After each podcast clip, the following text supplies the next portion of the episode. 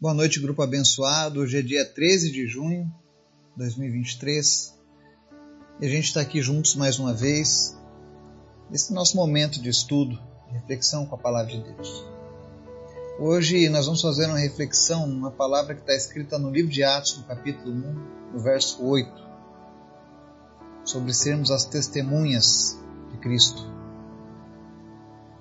E antes da gente começar o estudo de hoje, quero convidar você para estar orando, intercedendo pelas famílias deste grupo, pelas nossas vidas. Ore pelos jovens da nossa nação. Hoje nós encerramos a última escola desse semestre e a nossa oração é para que no próximo semestre muitas portas sejam abertas de novo e que Jesus se faça presente Esteja orando pelos pedidos da nossa lista, pelas pessoas que estão enfermas. Peço uma oração especial pela cidade de Pacajus, no Ceará, onde está acontecendo uma cruzada evangelística.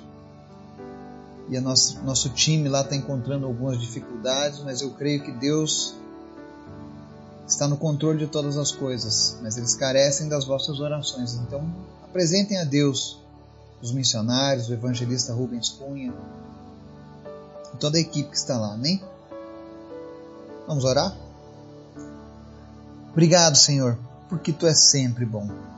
Tu é maravilhoso. Nós te amamos. Nós desejamos mais da tua presença em nossas vidas. Eu quero te louvar, Senhor, pelas vidas que nos ouvem, que oram conosco nesse momento. Obrigado por cada pessoa. Obrigado por cada um que está sendo alcançado por essa mensagem em qualquer uma dessas 53 nações onde a tua palavra tem chegado através deste canal. Obrigado, Senhor. Tudo para honra e glória do teu filho Jesus. Eu quero te apresentar, Senhor, aqueles que estão enfermos, aqueles que estão com enfermidades na alma, no coração, física. Que o Senhor visite essas pessoas e traga cura. Que o Senhor venha restaurar famílias, vidas, em nome de Jesus. Eu oro em especial, Deus, pela vida da nossa amiga Rose. Que o Senhor esteja fortalecendo ela. Que é o nome de Jesus, Pai, essa enfermidade que acomete a vida dela cesse. Que ela faça esse tratamento, Deus, e ela não sinta nenhuma sequela, que ela não tenha nenhum efeito colateral, nenhum efeito negativo mas que ela possa fazer o tratamento guardada pelo Senhor. Te apresento a vida do Marcelo, da Cecília, do Ilmar, e a nossa oração, Jesus, é que eles vençam esse câncer no teu nome. Que esse câncer saia e nunca mais volte, em nome de Jesus. Visita agora pessoas que lutam contra o câncer, Pai, e cura cada uma delas Coloca, Deus, o teu poder, a tua mão de poder sobre essas pessoas e vai tirando, Deus, todo o câncer, toda a dor, todo o sofrimento, em nome de Jesus. O Senhor é bom. Também te apresento, Pai, aqueles que estão nos ouvindo nessa noite precisam de um despertamento do Teu Espírito Santo. Desperta, Senhor, aqueles que foram chamados para viver para Ti. Fala conosco através da tua palavra, em nome de Jesus. Amém e amém. A palavra de hoje está lá em Atos capítulo 1, verso 8. E ela diz o seguinte: Mas receberão poder quando o Espírito Santo descer sobre vocês. E serão minhas testemunhas em Jerusalém, em toda a Judéia e Samaria e até os confins da terra. Amém? Essa é uma palavra que o próprio Jesus deixou pouco antes de ascender aos céus. Ele deixou a promessa de que o seu Espírito Santo desceria sobre nós.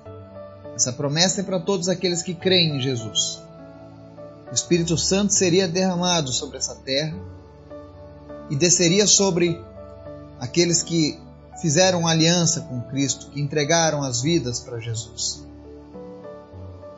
E quando o Espírito Santo viesse, nós seríamos revestidos de poder. E o que chama atenção nesse texto, nessa promessa, é que ele diz que nós seremos as suas testemunhas até os confins da terra. E isso me chama muita atenção. Eu fui olhar o original dessa palavra no grego, testemunhas aqui, na verdade ela é original no grego é mártires. Não é simplesmente uma testemunha, alguém que viu algo acerca do Espírito Santo de Deus, mas alguém que sofreu na pele, que viveu na pele, disposto a tudo por uma ideia, por uma motivação. Isso é ser testemunha de Cristo. E é aí que eu chamo a atenção para nós, os filhos e filhas de Jesus. Será que nós temos sido testemunhas de fato? Você tem vivido o Evangelho como uma testemunha? Ou você é apenas um espectador da fé? A sua vida tem sido voltada para cumprir a vontade dele, como alguém que é um mártir da fé? Eu digo isso porque aonde nós temos andado, nós temos testemunhado de fato do poder do Espírito Santo sobre as vidas. Pessoas têm sido curadas nas escolas, jovens têm sido sarados. Deus tem chamado pessoas. Hoje, especialmente, tinha muitos jovens que estavam afastados do Senhor e Deus está trazendo eles de volta. Mas é necessário que a gente tenha o poder do Espírito Santo sobre as nossas vidas. O poder do Espírito Santo é algo real. Ele é algo a ser vivido. O Evangelho não é apenas uma literatura boa e agradável. Mas o Evangelho, quando você crê nas Escrituras, ele tem o poder de transformar a vida do homem.